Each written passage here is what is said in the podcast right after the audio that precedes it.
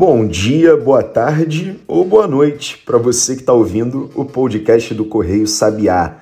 Eu sou Maurício Ferro, criador e diretor do Correio Sabiá, e a partir de agora eu vou falar para você em até 10 minutos todas as notícias essenciais para você começar o seu dia voando nessa quinta-feira, dia 10 de novembro de 2022.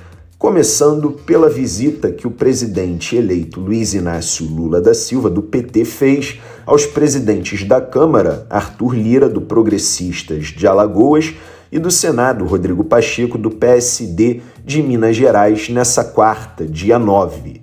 Os encontros foram exatamente nessa ordem, inclusive, primeiro com Lira e depois com o Pacheco. O encontro com o Lira, nós mostramos até um vídeo no nosso Instagram, que é Correio Sabiá. Você pode seguir a gente por lá e também compartilhar com seus amigos, amigas e parentes, marcando a gente. Eu ficaria, inclusive, muito agradecido. Esses dois encontros teriam servido para tratar da estabilidade institucional Aliás, no fim da tarde, o Lula também visitou os presidentes do Supremo Tribunal Federal, Rosa Weber, e do Tribunal Superior Eleitoral, Alexandre de Moraes.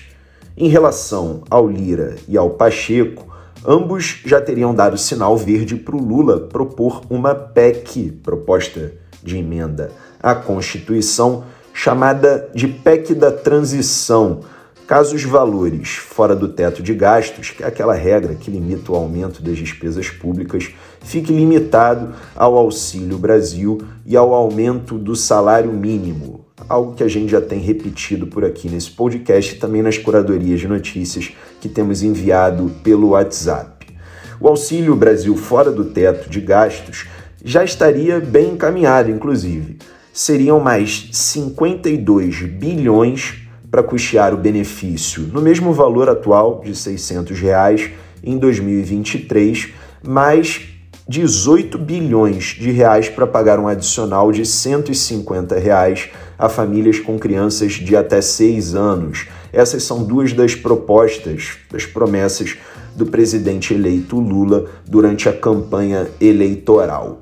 O que ainda não estaria bem definido nessa história toda é se o mecanismo a ser adotado é uma PEC, mas aparentemente vai ser esse o caminho mesmo, com o início da tramitação pelo Senado, onde a análise deve ser mais rápida. A edição de uma medida provisória, uma MP, seria outra possibilidade, uma alternativa à PEC. Isso porque a MP tem validade imediata. Assim que ela é editada pelo presidente da República, ela começa a valer e depois ela precisa ser aprovada pela Câmara e pelo Senado em até 60 dias, que podem ser prorrogados por igual período para que ela não caduque, ou seja, tem até 120 dias, 60 mais 60, para ser aprovada.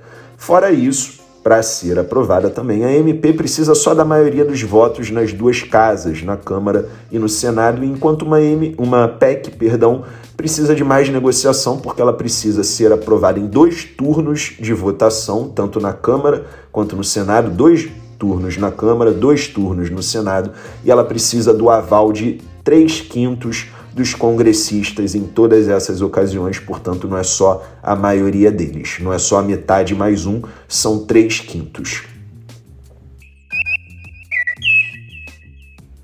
Sobre essa PEC da transição, é importante dizer para você que ainda não existe uma data para apresentá-la ao Congresso Nacional. Inicialmente, os integrantes da equipe de transição do governo eleito mostrariam um texto preliminar dessa PEC ao Lula na terça-feira, dia 8. A expectativa depois passou a ser a apresentação dessa PEC, ou pelo menos um rascunho dela, na quarta, ontem, dia 9. Só que as tratativas continuam. Uma reunião entre os integrantes da equipe de transição e o presidente eleito deve ser marcada nos próximos dias para discussão desse texto. Enquanto isso, os integrantes dessa equipe de transição continuam as articulações para viabilizar a proposta. E vale lembrar que antes das visitas do Lula ao Lira e ao Pacheco, o vice-presidente eleito e, e, coordenador também da transição de governo, Geraldo Alckmin, do PSB, reuniu-se com os dois, com o presidente da Câmara e com o presidente do Senado. E hoje, na agenda do Lula, está prevista a visita dele ao Centro de Transição instalado no CCBB em Brasília, Distrito Federal, onde ele também deve se reunir com congressistas aliados a ele. Bom, assim como continuam as negociações em torno da PEC da transição, também seguem as conversas sobre indicações para integrantes da equipe de transição de governo. O MDB, por exemplo, divulgou nessa quarta-feira, por meio do seu presidente nacional, o deputado federal Baleia Rossi, eleito por São Paulo, quais foram os seus indicados. Eu vou citar aqui alguns deles. Os senadores Jader Barbalho, do Pará, e Renan Calheiros, de Alagoas, que vão compor o Conselho Político da Transição de Governo. Mas, além deles, o secretário executivo nacional do MDB, Reinaldo Takarabi, também foi indicado para atuar no setor de assistência social, junto à senadora Simone Tebet, que foi candidata derrotada à presidência da República e depois passou a apoiar o presidente eleito Lula a partir de segundo turno, ainda na corrida presidencial, portanto. O coordenador do programa de governo do MDB, que ajudou a Simone Tebet, e ex-governador do Rio Grande do Sul, Germano Rigoto, vai atuar na área de indústria e comércio. Além disso, também seguem negociações e impasses por ministérios no futuro governo. O Lula deve anunciar o seu ou sua ministra do Meio Ambiente na semana que vem quando ele deve desembarcar na COP27 no Egito.